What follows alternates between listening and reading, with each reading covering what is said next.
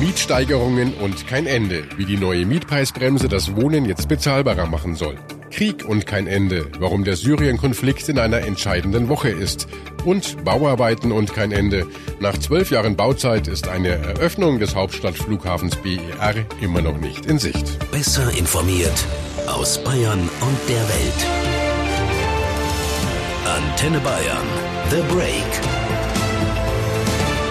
Hallo beim Nachrichtenpodcast von Antenne Bayern. The Break ist die Auszeit für mehr Hintergründe, mehr Aussagen und Wahrheiten zu den wichtigsten Themen des Tages.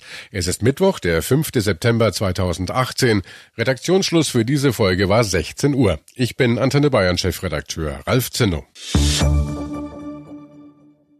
Der Wohnraum in Deutschland, gerade in Ballungszentren wie München, wird immer unbezahlbarer. Das ist Fakt. Und die Politik wollte mit der sogenannten Mietpreisbremse den immer höher steigenden Mieten einen Riegel vorschieben. Die wirkt allerdings bisher nicht richtig. Deshalb hat die Bundesregierung heute in Berlin eine Verschärfung beschlossen. Jetzt soll es für Mieter einfacher werden, ihr Recht gemäß dieser Mietpreisbremse auch durchzusetzen, beziehungsweise den Vermieter zu mehr Transparenz zwingen zu können. Alles sehr kompliziert, daher genaueres jetzt von unserem Reporter im Hauptstadtstudio Jörg Ratsch. Jörg, diese Mietpreisbremse, die sagt ja, wenn eine Wohnung neu vermietet wird, dann darf die neue Miete nicht mehr als zehn Prozent über der sogenannten ortsüblichen Vergleichsmiete liegen. Warum funktioniert das bisher nicht? Ja, es funktioniert nicht, weil die Leute manchmal gar nicht wissen, wie hoch ist eigentlich diese ortsübliche Vergleichsmiete in der Gegend, in die ich hinziehen will. Oder sie trauen sich nicht, ihr Recht geltend zu machen, damit sie sich nicht gleich mit dem Vermieter verscherzen. Oder es ist auch oft nicht klar, welche Ausnahmen gibt's von dieser Mietpreisbremse und liegt da jetzt eine Ausnahme vor bei meiner Wohnung oder nicht. Okay, und was soll sich jetzt genau ändern, damit das besser wird? Es soll jetzt so sein, dass Vermieter in Zukunft noch vor der Vermietung der Wohnung unaufgefordert bestimmte Infos bereitstellen müssen. Also warum zum Beispiel diese Wohnung teurer sein wird, als die Mietpreisbremse das vorsieht. Das kann zum Beispiel sein, dass der Vormieter in dieser Wohnung schon mehr als üblich gezahlt hat. Dann gilt die Mietpreisbremse nicht. Dann muss mir der Vermieter aber diese Vormiete offenlegen. Oder er hat das Haus saniert, dann muss aber auch darauf hingewiesen werden vom Vermieter und auch dann darf er die Miete kräftiger erhöhen als im Umfeld üblich. Aber ja auch nicht unbegrenzt. Nach einer Sanierung darf pro Quadratmeter ja nicht mehr als drei Euro draufgeschlagen werden. Genau, das ist auch neu, die sogenannte Kappungsgrenze. Aber da kritisiert zum Beispiel der Mieterbund, die ist viel zu hoch angesetzt. Wenn der Vermieter drei Euro pro Quadratmeter draufschlagen darf nach einer Sanierung, dann sind das bei einer 70 Quadratmeter Wohnung 210 Euro mehr im Monat und das können sich sicher dann auch viele nicht leisten. Und du hast es vorhin ja auch schon angesprochen, diese ortsübliche Vergleichsmiete. Woher weiß ich überhaupt, wie hoch die in meiner Stadt gerade ist? Ja, die kann man finden, zumindest in den meisten Großstädten im sogenannten Mietspiegel. Den haben die Städte auch online gestellt und da kann man nachgucken, wie viel Euro pro Quadratmeter sind eigentlich üblich für eine Wohnung in einer bestimmten Straße.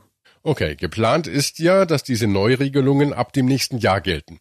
Ulrich Roberts vom Deutschen Mieterbund, er hat sich heute gegenüber der Welt zur Mietpreisbremse geäußert. Also zunächst einmal, das Gesetz macht Sinn. Wir haben als Mieterbund immer die Mietpreisbremse gefordert. Sie ist wichtig, dass sie da ist. Sie muss nur funktionieren. Sie muss so gemacht werden, dass sie funktioniert. Ähm, die Alternative dazu ist es völlig klar, wir brauchen mehr Wohnungen in Deutschland. Das heißt, das Angebot an Wohnungen muss steigen, damit wir ein ausgeglichenes Verhältnis haben zwischen Angebot und Nachfrage. Aber bis die Wohnungen, die wir heute brauchen, gebaut sind, die Wohnungen, die heute geplant werden, werden vielleicht in drei Jahren fertiggestellt. Was sage ich den Mietern in den Großstädten und Ballungszentren in diesen drei Jahren? Wartet ab, mhm. wartet bis 2025, dann ist der Wohnungsmarkt ausgeglichen. Den muss heute geholfen werden. Und mit den jetzt beschlossenen Neuerungen der Mietpreisbremse ist der Mieterbund nicht vollends zufrieden. Die Regelung sieht vor, dass wenn der Vermieter nur modernisiert oder nur eine Modernisierung ankündigt, um den Mieter loszuwerden, dass der Mieter dann Schadensersatzansprüche hat, dass der Vermieter sich sogar äh, eine Ordnungswidrigkeit äh, zu Schulden kommen lässt und dies mit einer Geldbuße geahndet werden kann. Aber das Problem ist, nachzuweisen, Indizien zu finden, dass der Vermieter nur deshalb modernisiert, um den Mieter tatsächlich loszuwerden. Unser Problem ist aber auch nicht diese Luxusmodernisierung oder diese kriminelle oder semikriminelle Herausmodernisiererei. Unser Problem ist die ganz normale Modernisierung, die letztlich zu unerträglichen Mietpreissteigerungen führt.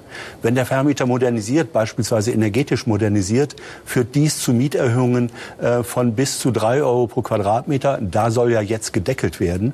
Aber eine Deckelung bei drei Euro pro Quadratmeter im Monat, das muss man sich vorstellen, das sind für die normale 70 Quadratmeter große Mietwohnung 210 Euro jeden Monat mehr. Das ist nicht eine wirkungsvolle Deckelung, äh, sondern das ist immer noch viel zu viel. Und deswegen fordern wir, dass die Kappungsgrenze auf 1,50 Euro abgesenkt wird und dass auch die Modernisierungsumlage nicht nur auf 8 Prozent abgesenkt wird, sondern auf 4 Prozent. Das sind Maßnahmen, die Mieter vor überzogenen Mieterhöhungen nach Modernisierung tatsächlich schützen können. Wie geht es mit der syrischen Rebellenhochburg Idlib weiter? Die syrische Armee droht das Gebiet im Nordwesten des Landes anzugreifen. Hier sind allerdings neben Zehntausenden Bewaffneten auch drei Millionen Zivilisten eingeschlossen. Deshalb wird jetzt ein Massaker befürchtet. Auch die Vereinten Nationen warnen davor.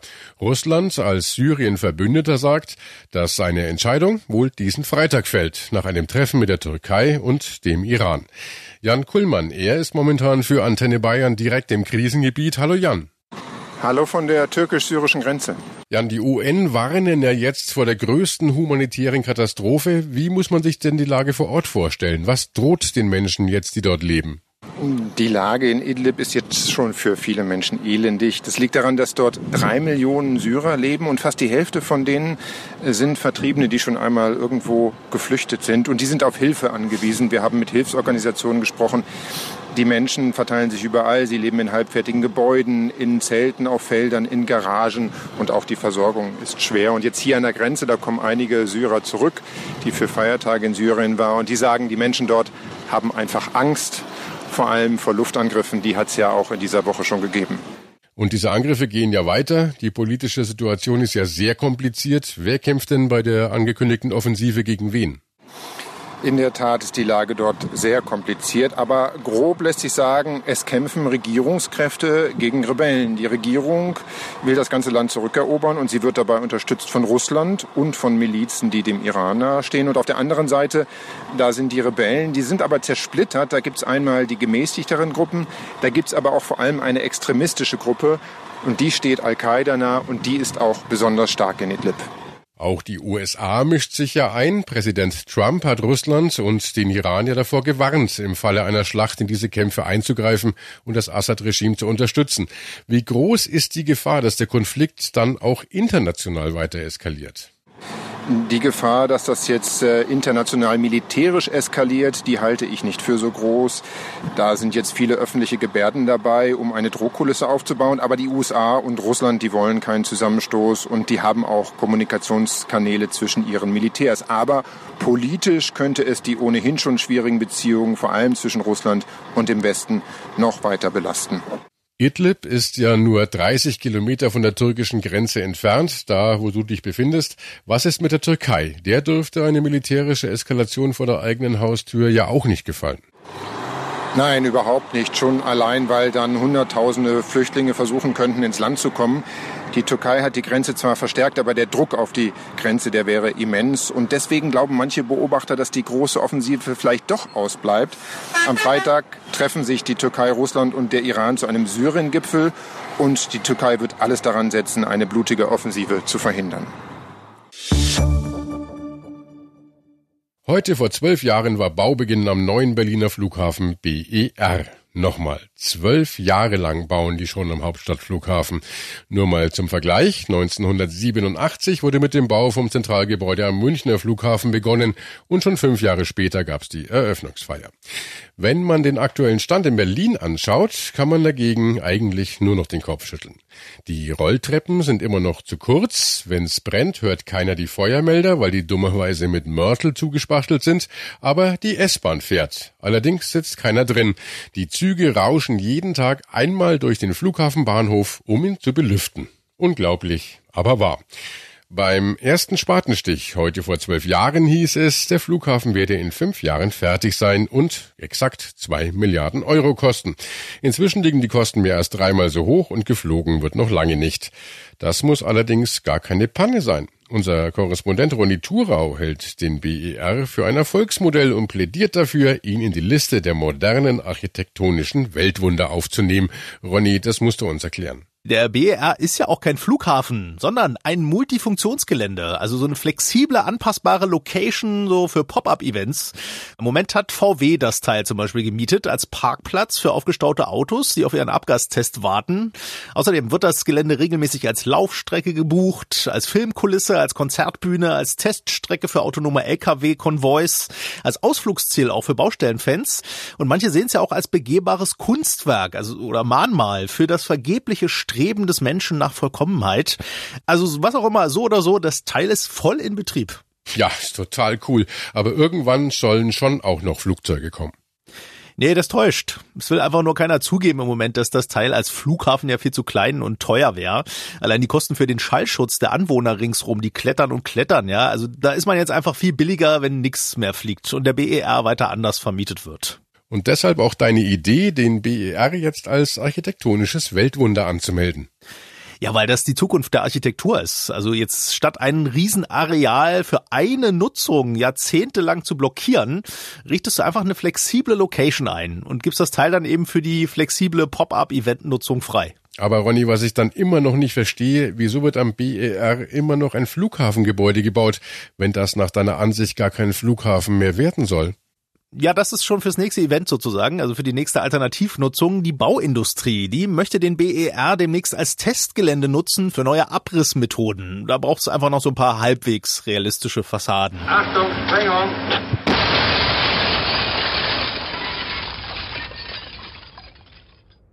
Danke, Ronny, in die Hauptstadt für diese, ja, nicht ganz ernst gemeinten Zukunftsaussichten für den BER. Man muss es wohl auch tatsächlich mit Humor sehen. Aber bei allem Spott, es gibt ganz im Ernst schon etwas, das am Berliner Flughafen geöffnet hat, nämlich die Zahnarztpraxis von Konstanze Schönberg. Die gibt's seit fünf Jahren mit unschlagbaren Vorteilen gegenüber der Konkurrenz. Das stimmt, da haben Sie völlig recht. Wir besitzen ja quasi unendlich viele Parkplätze und wir haben eine eigene Autobahnzufahrt. Das ist schon mal toll. Handwerker, Ingenieure, auch ein Pilot hat sich schon mal in die Praxis verirrt, allerdings vom alten Flughafen nebenan. Wird das nochmal was mit dem neuen Berliner Flughafen?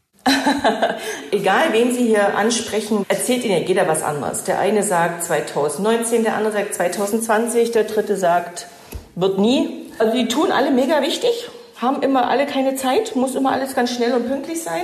Also ich bin in guter Hoffnung, dass es doch irgendwann mal fertig wird. Naja, lassen wir uns überraschen, ob wir eine feierliche Eröffnung des BER noch miterleben. Das war The Break, der Nachrichtenpodcast von Antenne Bayern an diesem Mittwoch, den 5. September 2018. Ich bin Chefredakteur Ralf Zinno. Antenne Bayern. Besser informiert. Jeden Tag. Zu jeder vollen Stunde auf Antenne Bayern. The Break gibt's auch morgen wieder um 17 Uhr. Jetzt abonnieren.